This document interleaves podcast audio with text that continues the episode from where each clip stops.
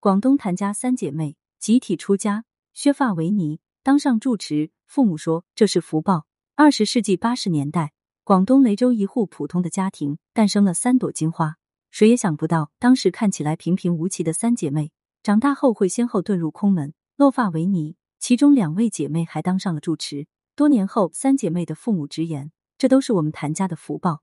八十年代的雷州，一家出三朵金花的情况并不少见。为了传宗接代，有些人家可能会将家中的女孩送给别人，自家再接着生。但是这家父母没有这样做。虽然日子很苦，但是他们竭尽所能养活孩子。当别人家的孩子去广场、游乐场，甚至去公园玩沙子时，谭家三姐妹的母亲却带着他们一块儿去寺庙礼佛、诵经。三个萝卜头大小的孩子，在寥寥禅音中不吵不闹，安安静静的听着禅师诵经。袅袅升起的青烟中，在慈悲的佛祖的见证下，三姐妹从牙牙学语、蹒跚学步，到有模有样的模仿僧人们讲经。虽然他们什么都听不懂，但不妨碍他们憨态可掬的模样。逗笑了每一位见到他们的人。当时大家都说这些小娃娃真像一个小小的出家人。这句话被谭家父母听在耳中，记在了心里。难道女儿们真的与佛有缘？一九八八年，一场突如其来的大病将谭家的顶梁柱击倒了。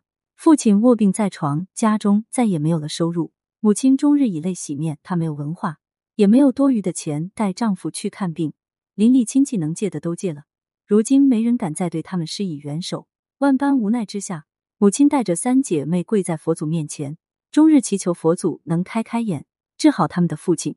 几天之后，奇迹发生了，谭父竟然真的一点一点好了。母亲带着三姐妹不断拜谢佛祖，感谢佛祖显灵。虽然不知道具体是什么原因，但是谭父真的一点一点好了起来。这件事被两位稍大年纪一点的孩子牢牢记在了心中。一九九六年，已经十三岁的大女儿和十一岁的二女儿双双找到父母，表示他们做了一个重大的决定，他们要皈依佛门。父母怎么都不肯答应，于是两姐妹退而求其次，暂时当了一名俗家弟子。一晃又是七年过年，两姐妹决定正式出家。眼看着出落的跟芙蓉花似的女儿就这样遁入空门，谭家父母气得掉眼泪，却不得不妥协。姐姐们的决定一直在感染着年幼的三女儿。眼看着姐姐们都正式出家了，三女儿也决定皈依佛门。谭父拍案决定皈依可以，你先去社会历练看看。他想着女儿见识了社会的繁华，就会放下这样的念头。哪知二零零七年，三女儿毅然决然选择了普贤寺苦修。这不也是您说的历练吗？谭父无言以对，只能眼睁睁看着女儿落了发，取了法名视觉超，收拾了东西就去普贤寺。小女儿本性聪慧。原以为进修参禅不过是一场简单的考验，哪知远离父母的思念、严酷的寺庙环境等，都令她十分不适应。最后，她只能狼狈的离开，来到福建天湖净寺，和在此地修行的二姐会合。在这里，小女儿的优势就出来了：年纪小、悟性高，和僧人辩佛法时，往往能把对方说的哑口无言。然而，他的一系列举动引来寺中法师连连叹息，行为幼稚，修为不够，甚至隐晦的告诉二姐。你家小妹再不谦卑些，恐怕会扰乱了寺里的清修。二姐大惊，旋即立刻纠正妹妹的方向。小妹顿悟，原来佛法并不是指理念要多么精进，一颗谦卑和平的内心才是最重要的。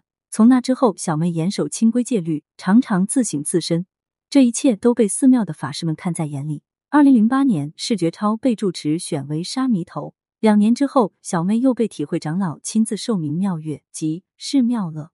二零一二年，释妙乐接管了普贤寺住持之位。这一年，谭家大姐也成了东莞小月庵住持。二零一五年，小女妙乐继承了体会长老的妙法，即华严宗第十四代传人。至此，两姐妹的这番成就，放在世俗红尘中，不亚于家中孩子考上了名牌大学，成就斐然。三姐妹的殊胜经历，在谭家父母眼中，都是他们的福报。对此你怎么看呢？欢迎评论区留言互动，更多精彩内容欢迎订阅关注。